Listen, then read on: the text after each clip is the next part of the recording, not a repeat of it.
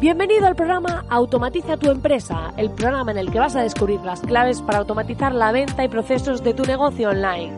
Yo soy Mariana Miller y te acompañaré en esta transición en la que vas a descubrir cómo automatizar la mayoría de cosas que estás haciendo en tu negocio y poder disfrutar de más tiempo libre. Esta revolución solo acaba de empezar y tú ya formas parte de ella. Sube el volumen y acompáñame. ¡Comenzamos! Muy buenas, querido oyente. Estamos aquí a miércoles en este programa de entrevistas. Puede ser que tú estés escuchando seguramente esto en otro momento, pero no pasa nada porque esta es la grandeza del podcast, que siempre puedes escucharlo cuando quieras. Si acabas de aterrizar aquí y no sabes de qué va esto, te invito a que vayas a soymiller.com, donde vas a tener una comunidad de emprendedores cuyos negocios continúan funcionando mientras duermen. Es una comunidad totalmente gratis. Sí, párate a escuchar esto, es gratis, no te estoy vendiendo nada y tienes dentro un grupo privado online para interactuar con otros emprendedores y personas que quieren montar un negocio y que funcione eh, con ciertas automatizaciones pudiendo tener tiempo libre y también 30 masterclasses gratuitas de contenido sobre ventas, sobre estrategia y sobre automatización que podrán aportarte mucho en tu proyecto o idea de negocio. Dicho esto, hoy tenemos una entrevista súper interesante con una grande de la economía, de la fiscalidad, de la abundancia económica. Y eh, en este caso vamos a entrevistar a una mujer que tiene una gran trayectoria profesional en la que nos va a contar cómo ha empezado, cómo no tener un negocio de perder dinero y un poco cuál es su filosofía en cuanto a cómo deben actuar los negocios, qué tiene automatizado en su negocio y mucho más. Así que te invito a que pases con nosotros y me acompañes a ella y a mí en nuestra siguiente entrevista. Bueno, como os he explicado en la introducción, hoy hablamos con una persona muy especial que es Luisa Ochoa y es una gran experta en fiscalidad, en temas de eh, abundancia económica y cómo gestionar toda esta parte que muchos odiamos. Y eh, en primer lugar, después de haberla presentado, voy a preguntarle a Luisa directamente quién es Luisa Ochoa. Cuéntanoslo a todos. Buenos días, Marina. Mm, realmente, bueno, en primer lugar, gracias por la oportunidad, pero me haces la pregunta más difícil de la vida, porque ni yo misma sé quién soy, me voy descubriendo cada día. sí te puedo decir a qué me dedico. Me dedico en el mundo tradicional a lo que se llama asesoría fiscal, pero realmente lo que me dedico es ayudar a las personas a mejorar en su economía y a mejorar en sus vidas en todo aquello que tengo yo conocimiento y experiencia. Y eh, aquí nos gusta saber un poco de qué ha pasado antes de que tuvieses tu negocio, porque Tú tienes, eh, te dedicas como asesora, ¿no? Porque yo te conozco, trabajamos en muchas cosas, pero aparte de como asesora y tener tu despacho, tu asesoría y demás, em, aquí la pregunta clave es ¿a qué te dedicabas antes de montar tu propio negocio? Si has tenido, has trabajado alguna vez por cuenta ajena o no, cuéntanos un poco cuál ha sido esa trayectoria de vida profesional. Bueno, eh, yo siempre he sido una persona muy inquieta en mi vida en todos mis aspectos. Y bueno, como ya tengo una cierta edad, empecé en lo que se llama el mundo tradicional, hasta el punto que eh, soy de origen profesora de universidad. Imagínate, mm, doctora en Derecho Financiero y Tributario y profesora titular, con toda mi oposición. Pero evidentemente que ese lugar de trabajo donde estoy muy agradecida, llegó un momento en que no me satisfacía porque la evolución que yo quería tener, el estatus no me lo permitía. Siempre compaginé el asesoramiento, la investigación a las empresas, a las pymes, pero realmente di el gran salto cuando hace tres años dejé la universidad. Imagínate, yo en la vida lo hubiera pensado que dejara ese lugar para realmente mm, enfocarme en el mundo digital porque me pareció fascinante poder entrar en ese mundo y di un salto cuántico y fui a por todas y en ese momento estoy. ¿Y cuál fue tu motivo para, poner en marcha ese emprendimiento? ¿Qué, te hizo tomar esa decisión de dejar la universidad? Bueno, me levanté un día y eh, me di cuenta que en ese lugar yo ya no evolucionaba. pero no evolucionaba porque todo lo que podía dar y aprender ya lo había alcanzado, porque sencillamente eh, la evolución de la universidad en estos momentos, al menos cuando yo la dejé, estaba muy atascada. Entonces, yo si no aprendo, soy persona muerta. Y entonces decidí emprender esa nueva vida y esa nueva ruta. Y te puedo decir, después de tres años, que no me arrepiento en ningún momento de haberlo hecho. Y mm, yo tengo una, una, duda así un poco profunda, porque ya sabes tú que soy un poco así profunda yo. Y mm, eh, muchas veces eh, cuando, cuando emprendemos un negocio, siempre está un poco la tentación esa de volver a un trabajo estable y todo esto. Y mm, muchas veces incluso dicen, bueno, ¿y qué harías si tuvieses que elegir entre tu propio negocio o un puesto en un, con un super sueldo en una gran multinacional? todo esto, ¿qué elegirías si tuvieses esa opción de a lo mejor una empresa que te permitiese pues tener algo estable, que te generase un beneficio importante? ¿Cuál sería tu elección en ese sentido? Bueno, a ver, yo creo que todo es válido siempre que esté acorde con tu momento personal, con tu momento vital. Evidentemente que para emprender hay que tener una energía, hay que tener una visión, hay que tener muchas ganas y no siempre de forma personal estamos ahí. Lo importante es identificar cuál es ese momento. Es decir, si tu momento es de emprender, mi pregunta es, ¿qué haces en, una multinacional? Pero si tu momento no es de emprender, quédate en la multinacional. Y eso solamente lo puedes decidir tú. Qué buena respuesta. Sabias palabras de Luisa Ochoa. A ver, eh, es que yo, como contigo hablo mucho, tenemos aquí los oyentes, no, no sé si percibirán o no, pero estamos acostumbradas a hablar eh, frecuente, entonces se me hace complicado preguntarte formalmente, claro, porque estoy acostumbrada a hablar contigo. Y yo quiero, esta pregunta te va a gustar, estas de las que a ti te gustan. Eh, ¿Cómo crees que contribuye tu profesión al mundo? ¿Qué puedes decir ante esto? Bueno, Oye, Marina, hoy esto vas ¿eh?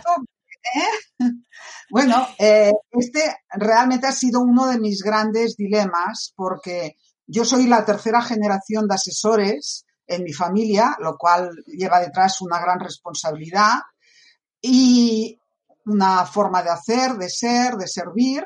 Y yo nunca había creído o nunca había interiorizado que dedicándome a la asesoría financiera, a la asesoría fiscal, al emprendimiento, realmente podía ayudar a las personas. Yo me creía en mi interior que solamente ayudaban, pues no sé, eh, otras parcelas como psicólogos, coach, pues no sé, eh, esos otros sectores más en la ayuda.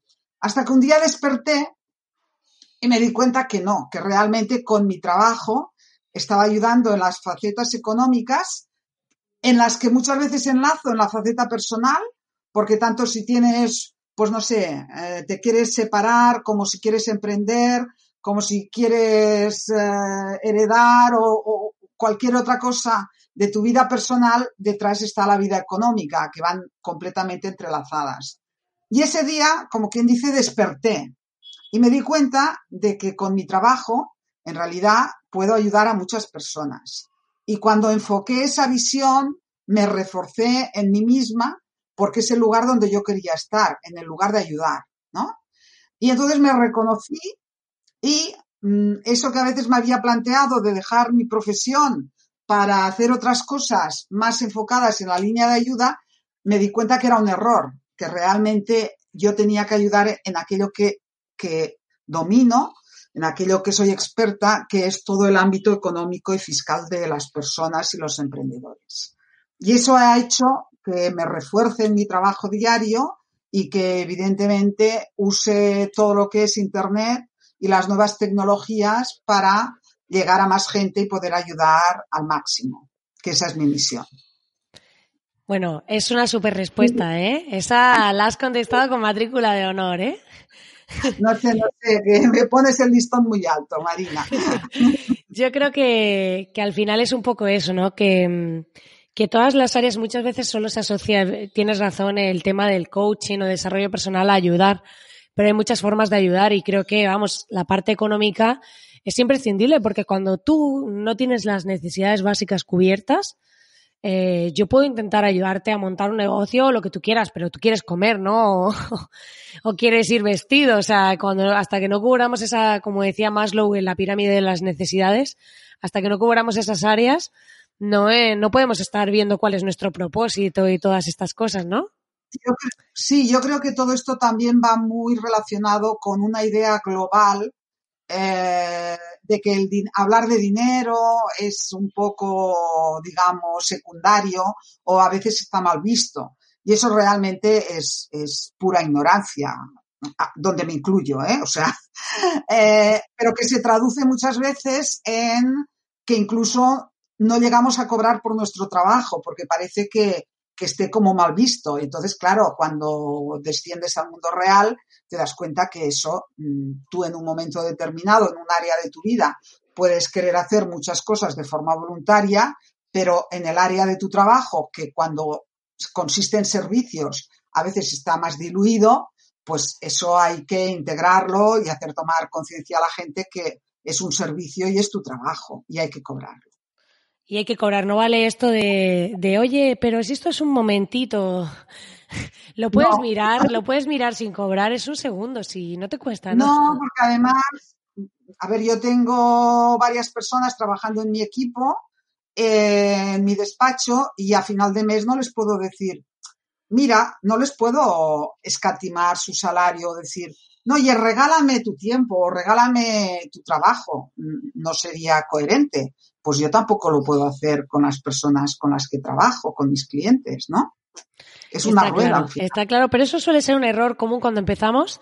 Suele pasar mucho eso, que, que, al final te da casi que cosa cobrar ciertas cosas o eh, suele, todo el mundo suele empezar pues cobrando poquito, pero bueno, yo creo que es un proceso también evolutivo de cada uno darse cuenta de que luego llega un momento en que dices, es que estoy hasta arriba de trabajo y no llego a final de mes. O sea, Claro, que hay algo que, no está bien, ¿no? Pero yo creo que esto finalmente, o incluso lo que muchas veces te he hablado, Marina, de que veo en mi trabajo que hay mucha gente que tiene un negocio de perder dinero. Y como más trabajan, más dinero pierden. Y es porque no se han planteado desde un inicio una estructura económica real o ideal o, o necesaria. Porque si no, pues nos vamos todos a la playa y no gastamos y no perdemos dinero. Bueno, si nos vamos de chiringuito puede ser que ya nos salga peor.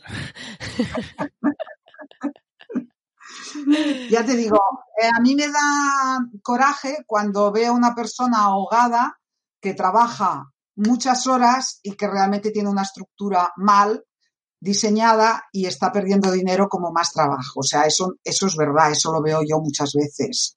y de aquí, pues bueno, que, tengamos eh, que cambiar de conciencia y de forma de trabajar. Yo estoy totalmente de acuerdo contigo, ya lo sabes. Para mí eres una gran maestra en todo lo que tiene que ver con fiscalidad, economía y bueno, y a veces otras cosas, ¿no? Pero eh, fiscalidad y economía sobre todo, ¿no? Ahí compartimos, compartimos, que eso es lo importante. ¿Mm? Y te voy a hacer aquí la pregunta clara, porque estamos en un podcast de automatizaciones y todas estas cosas. ¿Tienes algo automatizado en tu negocio? Bueno, eso te lo debo a ti. ¿eh? Yo, tenía, yo tenía un problema que era precisamente relacionado con las consultas o incluso con las visitas, porque mm, tengo despachos en Madrid, en Barcelona, en Lérida, y entonces pues acudo a los despachos a atender a las personas en base a un calendario. Bueno, pues desde encontrarme una vez eh, una persona que vino de Estados Unidos a verme al despacho de Barcelona un médico, es decir, una persona que se mueve en un estatus que ya sabemos lo que nos cobran los médicos, ¿vale? Me vino a Barcelona, me hizo una consulta sobre fiscalidad internacional, que la verdad es complicado, y luego se fue sin pagar porque se creía que era gratis. Ese momento, además del enfado que cogí, te llamé, Marina, y dije, esto hay que cambiarlo. Y a partir de ese momento eh, tengo automatizado todo lo que es las consultas presenciales, las llamadas telefónicas y las consultas por Skype. Y te puedo decir que hay un antes y un después en mi vida gracias a eso. Yo creo que, dentro de, todo esto, pues al final la clave es que sepamos eh, automatizar las cosas. Y muchas veces la gente piensa que automatizar algo es eh, desarrollar un programa, una herramienta, y hay muchas cosas que ya existen, simplemente hay que saber utilizarlas de la forma adecuada, ¿no? Para que se adapte a ti, que hay un montón de programas, de software que ya hacen cosas, y es buscar la manera, la manera de hacerlo. Porque bueno, también tenemos eh, automatizado en tu negocio el tema de, de emails de, para los clientes y demás, que ya vosotros aparte estáis enviando emails automatizados algunos a, a los clientes y todo esto. Y, y yo creo que, que, toda esta parte pues ahorra tiempo, ¿no? Sí, claro, hay una parte de gestión que todo lo que, bueno, yo de hecho ahora me he hecho un afán de la automatización, vivo en modo mental qué puedo automatizar en mi negocio porque me he dado cuenta pues que eso te libera mucho tiempo, pero que sobre todo te pone en una frecuencia de evolución y de calidad en el servicio. Y esto la gente lo valora. Por ejemplo, eh, en, lo que te he explicado de citarme a través de la web y hacer el pago eh, previamente, yo que creía que esto sería un revulsivo para mis clientes, para mis nuevos clientes, pues precisamente lo que me dicen es, oye, qué bien montado lo tienes, porque además reciben un correo recordándoles la visita o la entrevista. Y entonces ni ellos ni yo nos hemos de preocupar del pago, eh, existe una automatización de facturación, es decir, una serie de trabajos rutinarios de golpe se vuelven mágicos. Y a mí, como me gusta la magia, pues ahora tengo el mono de la automatización, ya lo sabes. ¿Y qué cosas crees que nunca automatizarías? ¿Qué, piensas que dices? Esto no jamás lo automatizaría porque tengo que estar yo o lo que sea. Bueno, aunque te parezca a lo mejor paradójico en contra de las tendencias actuales, la relación directa con el cliente. A mí cuando me envían un correo desde la página web, yo contesto personalmente ese correo y además lo más rápido que puedo. Y la gente se queda como muy sorprendida. Yo evidentemente que tengo equipo y tengo, bueno, varias personas en mi equipo trabajando, pero la relación con el cliente, el tú a tú, el, el averiguar qué le preocupa y qué le puedo solucionar, eso lo hago yo. muchas veces cuando un cliente está dudando si venir a mi despacho me dice, ¿y quién me va a atender? Yo le digo, mira, si pides una copia de una factura, pues te atenderá la persona de contabilidad y pobre de ti que me la pidas a mí. Pero cualquier duda que tengas, eso va a ser directamente conmigo. Porque llevo el histórico de esa persona en la cabeza. Es decir, no hay dos soluciones iguales a un mismo problema, porque está la personalización de ese problema. Entonces, evidentemente, y eso pues es lo que, digamos, eh, tengo como actitud de servicio al otro. Y ahí estoy. Claro, entiendo que, que, al final pues es un poco es un poco el decir, oye, aquí contratas a Luisa, pues al final soy yo quien está aquí detrás, soy yo quien está aquí y no no voy no voy a delegar esta parte porque al final la gente cuando busca un asesor y en este caso una experta eh, que te pueda mm. asesorar en todo el tema económico y fiscal, pues si yo veo a marca, a como marca a Luisa, pues si luego me aparece Pepita que, que dice que sabe lo mismo que Luisa, pues te quedas un poco como fuera de órbita, ¿no? Bueno, más que nada yo entiendo que es una actitud. A ver, a mí te puedo decir que hay gente que me envía WhatsApps, clientes uh, o amigos preguntándome temas, temas laborales, bueno, digamos de trabajo.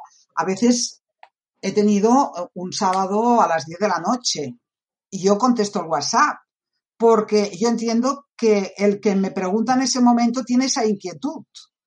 Y si la puedo resolver entonces, me da igual resolverla entonces que un lunes por la mañana. Y entonces el otro ya se queda tranquilo y, ya no tiene tanta inquietud. Entonces, como yo, eh, en lo que pueda ayudar a dar bienestar a las personas, me satisface pues ahí estoy, al pie del cañón, conectada.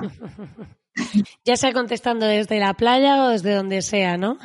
Exacto, exacto. Sobre todo muchas veces en el AVE, porque mi, mi, no sé si mi primera o segunda casa, ya no lo sé, es el AVE, por todo el día viajo. ¿eh? Bueno, eres una mujer todoterreno, como se puede ver aquí. Eh, y yo tengo una pregunta, porque cuando hablamos de automatización es un término un poco ambiguo a veces, ¿no? Eh, ¿Cómo definirías tú lo que es la automatización para ti o a qué lo asocias concretamente? Bueno, yo lo asocio básicamente a todo aquel, aquel proceso de trabajo dentro del engranaje de cada uno en que eh, ese trabajo lo puede hacer de una forma mucho más eficaz una máquina o un sistema, mejor dicho, ¿eh? Un sistema telemático. Por ejemplo, nosotros el envío de las facturas cada mes pues eso lo hacemos de forma automática y evita errores y además hace que lleguen de forma más rápida. Y evidentemente esto implica disminuir costes en mi empresa, tanto laborales como de tiempo, de personal y de tiempo. Yo, por ejemplo, ahora estoy en el proceso de automatización de la contabilidad, de forma que vamos a escaneando las facturas y se, eh, automáticamente se hacen los asientos contables. Evidentemente que mi equipo está asustado porque dice, nos va a despedir a todos. Yo digo, no, aunque tengáis que estar en vuestro lugar de trabajo eh, escuchando música. Sencillamente no quiero que hagáis ese trabajo de pico y pala pudiéndolo hacer de otra forma, solamente supervisando. Y entonces digo, aunque os tenga que pagar igual para no hacer nada, no sé si. Bueno, harán, cosas, harán cosas más productivas o otro tipo de tareas que te hagan evolucionar el negocio, ¿no? Exacto. porque además esa automatización a mí me permite lo que yo valoro más, que es reducir el error. Para mí, todo aquello que está automatizado implica una disminución del error. Es una buena asociación. Porque como, claro, como más digamos, manipulas en el sentido de, trabajarlo un tema, da igual una contabilidad, una factura, un impuesto, da igual lo que sea. Como más lo manipulas, más posibilidades de error hay. Como más automatizas, reduces esos errores. Y eso redunda en una calidad del servicio para todos y un hacer bien las cosas. Está claro. O sea, esa visión totalmente compartida. Yo creo que Mucha gente no lo, no lo enfoca así, lo de la automatización, de que puedes reducir el error y tener todo más controlado. Es cierto que todo puede fallar, igual que pueden fallar las máquinas, fallan, o sea, a día de hoy se siguen cayendo páginas web y todas estas cosas, ¿no? Pero de algún modo, pues intentas reducir ese error como, como tú comentabas. Y ahora te voy a hacer una pregunta, vamos a entrar en, volvemos al ámbito un poco personal, y es, eh, ¿Cómo ves tu negocio dentro de unos años? ¿Cómo, ya después de hablar de toda esta automatización y de esta visión? Yo, lo veo, sí, yo lo veo completamente automatizado en el sentido de que tanto mis clientes como el servicio que yo tenga que dar esté optimizado al máximo en hacerlo bien. Porque claro, yo me dedico a este tema tan fantástico que son los impuestos, ¿vale? que si no lo hacemos bien, vienen los señores de Hacienda y eh, vamos, ahí que se ponen a discutir, ahí te crujen, ¿no? Entonces, para mí, mi ideal es tener ese sistema donde todos lo hacemos de una forma que el error se minimiza y se hacen bien las cosas. ¿Por qué? Para dormir tranquilos. Yo lo que más valoro en la vida, antes que comer, es dormir. irme a dormir y dormir como un lirón, ¿vale? Y eso solamente me lo da la tranquilidad de que lo estoy haciendo bien en la medida que de mis posibilidades, evidentemente. ¿eh? Pero tener esa conciencia y esa tranquilidad, pues es también la tranquilidad de mis clientes, porque si un cliente mío tiene un problema, yo tengo un problema. Entonces, yo dentro de unos años, pero no de unos años, dentro de seis meses, yo lo que quiero es tener ese control eh, muy instaurado en mi trabajo porque además nosotros tenemos un hándicap que Hacienda, cuando le parece, nos cambia la interpretación de las cosas. Entonces ahí hemos de estar, digamos, muy al día. Eh, yo siempre digo que estoy en trinchera porque me muevo entre la inspección, el negocio, las empresas, la asesoría, los clientes. Es decir, mm, veo todos esos factores de la sociedad y tener en cada momento la ruta necesaria para salir muy bien parados de todos estos procesos. Y a nivel personal, ¿cómo te ves dentro de unos años? Aquí hay que mojarse, ¿eh? Después de todo este proceso empresarial, después de todas estas automatizaciones, ¿cómo te ves a ti a nivel personal en unos años? Bueno, a ver, yo a nivel personal te puedo decir que nunca he tenido objetivos, ¿vale? Eh, porque siempre he pensado que el universo me da mucho más de lo que yo hubiera podido pensar o pedir. Por lo tanto, yo estoy en manos de esa energía tan potente que nos guía a todos y desde luego, dentro de unos años, no sé dónde estaré ni qué haré, pero seguro que es el lugar donde tengo que estar y lo que tengo que hacer. qué bonito, qué bonito. Ahora te voy a proponer un, una experiencia, ¿vale? y es que... qué miedo me da. Ya sabes que esto es un podcast, no te he pasado ni preguntas ni nada, esto es aventura. Así que si, si pudieses ir al pasado para hablar un solo día con tu yo del pasado, ¿qué le dirías? Hmm. Bueno, le diría, mm, qué inocente que eras. Le diría, ¿cuánto has vivido? Y le diría, tranquilízate, que la inocencia todavía la tienes y la vivencia también. Por lo tanto, aquí estamos para continuar. ¿Y cuál crees que ha sido tu mayor aprendizaje o aquello que más te ha marcado con tu propio negocio? Perdona, ¿qué más me más te ha marcado con tu propio negocio? Ah, con mi propio negocio. Bueno, lo que más me ha, marcado eh, ha sido, digamos, el concepto de la confianza. ¿Vale? Eh, mi trabajo teóricamente se basa en la confianza, pero resulta que luego cuando hay un problema, esa confianza, un problema que se ha creado el propio cliente, esa confianza de golpe se pierde. Y entonces, eh, de alguna forma, ahí es donde yo he tenido mis mayores decepciones. Por lo tanto, el resultado de esto siempre ha sido, no confundamos la confianza con la profesionalidad, ¿vale? Eh, seamos 100% profesionales porque es la única forma de que luego la confianza no se vea resentida. Sí, eso suele pasar mucho, que parece que esto es como cuando alguien se porta contigo bien todos los días del año y un día hace algo que no te gusta y ya dices, ah, es que esta persona, y dices, oye, que lleva haciendo muchas cosas bien mucho tiempo. No, pero tampoco, no es por hacerlo bien o no, porque si yo me equivoco, y me he equivocado como todo el mundo, yo siempre rectifico y pago lo que tenga que pagar. Quiero decir que no es un tema de salir perjudicado, sino que es un tema de eh, a ver, no sé cómo explicarme.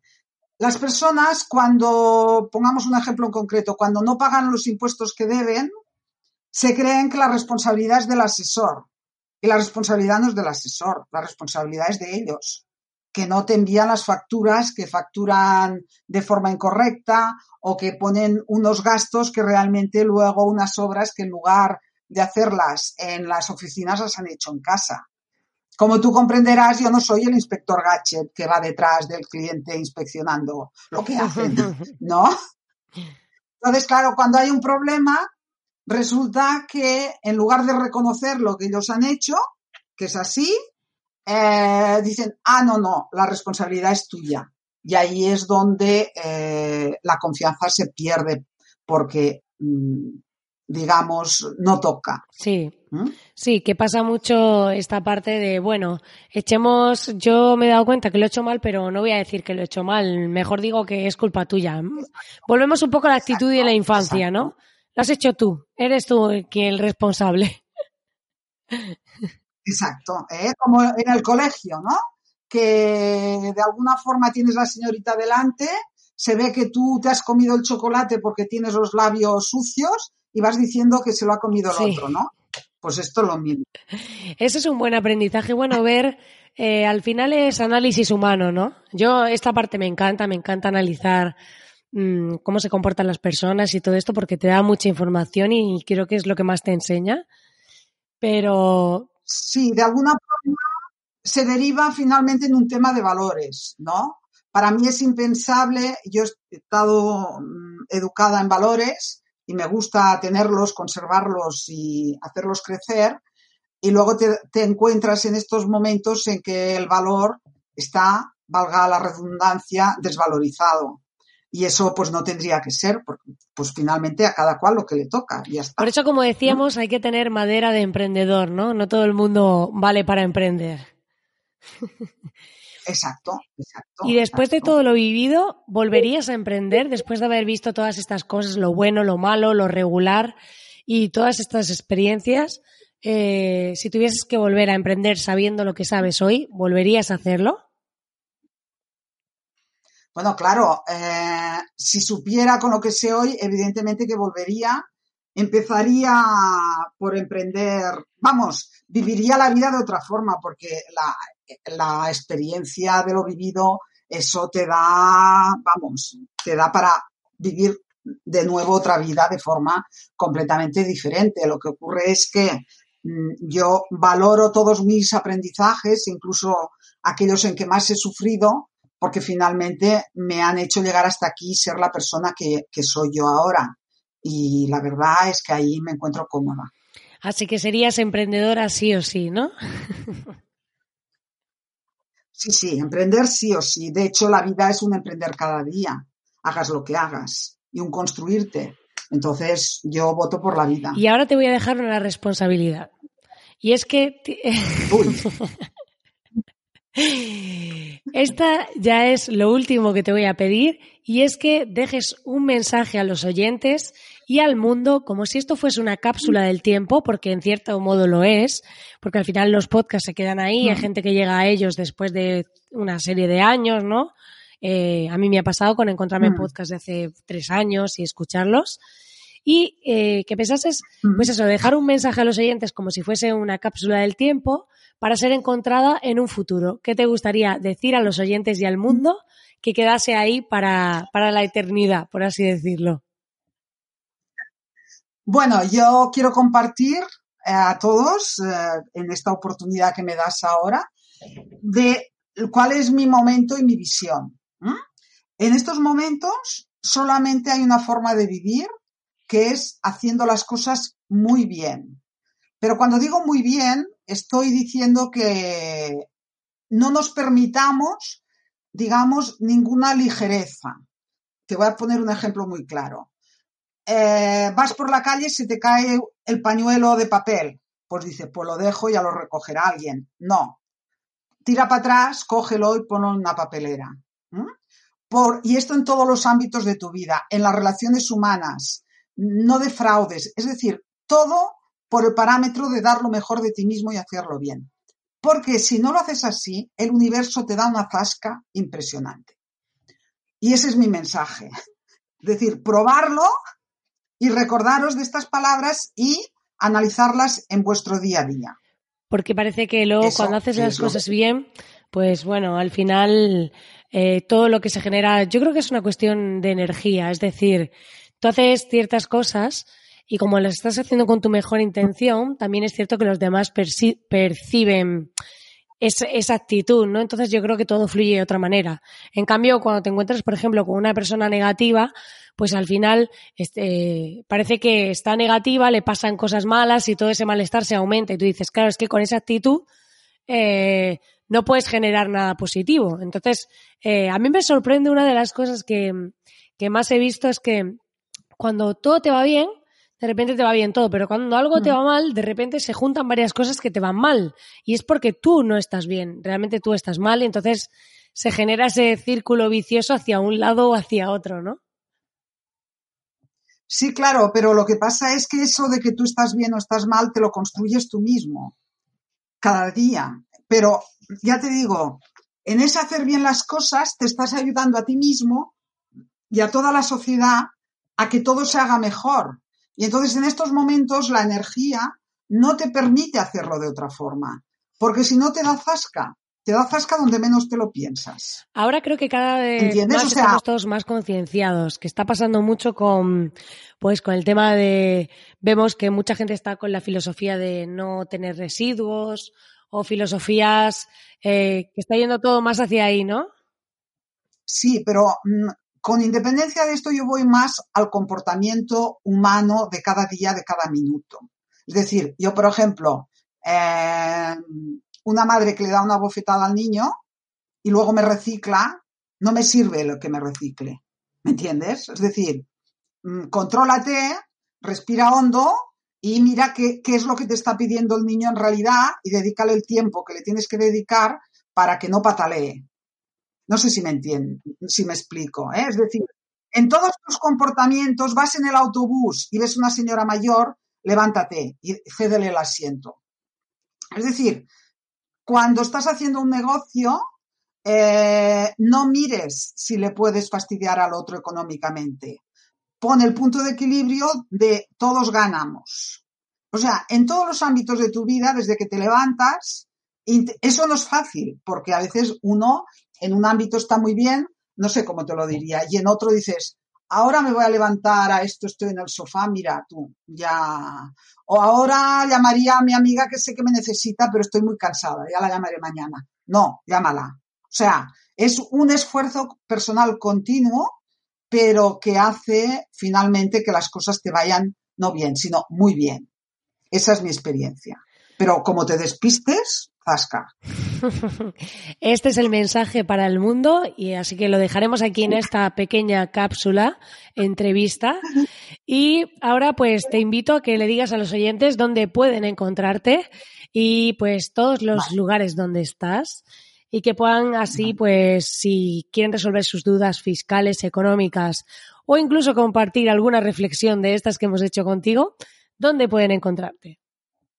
Bueno, ya sabes, yo desde hace ya un tiempo soy luisaochoa.com, que es eh, mi espejo, mi escaparate de lo que hago, de quién soy, de cómo me expreso.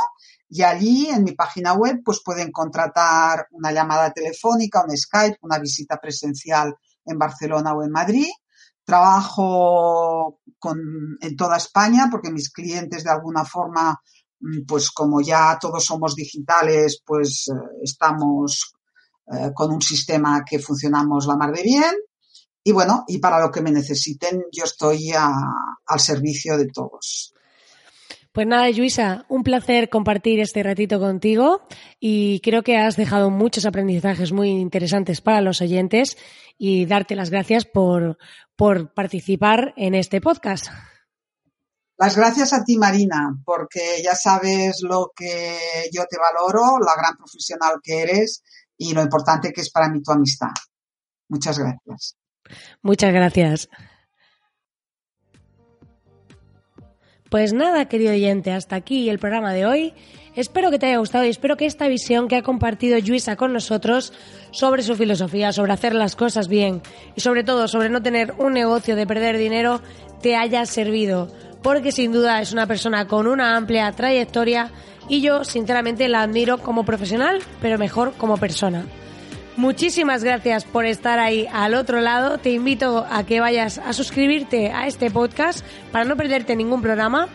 Y ya sabes que agradezco enormemente si me dejas tu valoración, tus comentarios, tus corazoncitos en iTunes, iBox o Spotify, porque para ti es un segundo y a mí me ayuda un montón.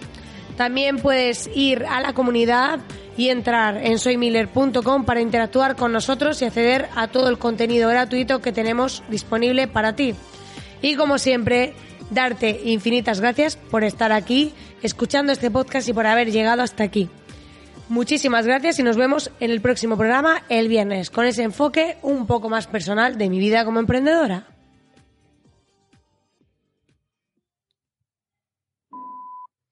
Yo al final me puedo pasar aquí horas filosofando o filosofeando con Luisa porque nos encanta todo esto de el desarrollo personal. Una, yo creo que un emprendedor sin desarrollo personal es como un huevo sin sal. La, así, un poco insípido, ¿no? Bueno, más que insípido es problemático, puedes tener muchos problemas. Es curioso cuando ves un negocio de estos que no saben ni lo que ganan, pero cada día se levantan para tener un negocio y están perdiendo dinero. Eh, no sé, no sé, no sé qué pensar de, de qué es esto. O sea, ¿se puede llamar negocio? Porque es negación del ocio, pero encima sin dinero. Un caos.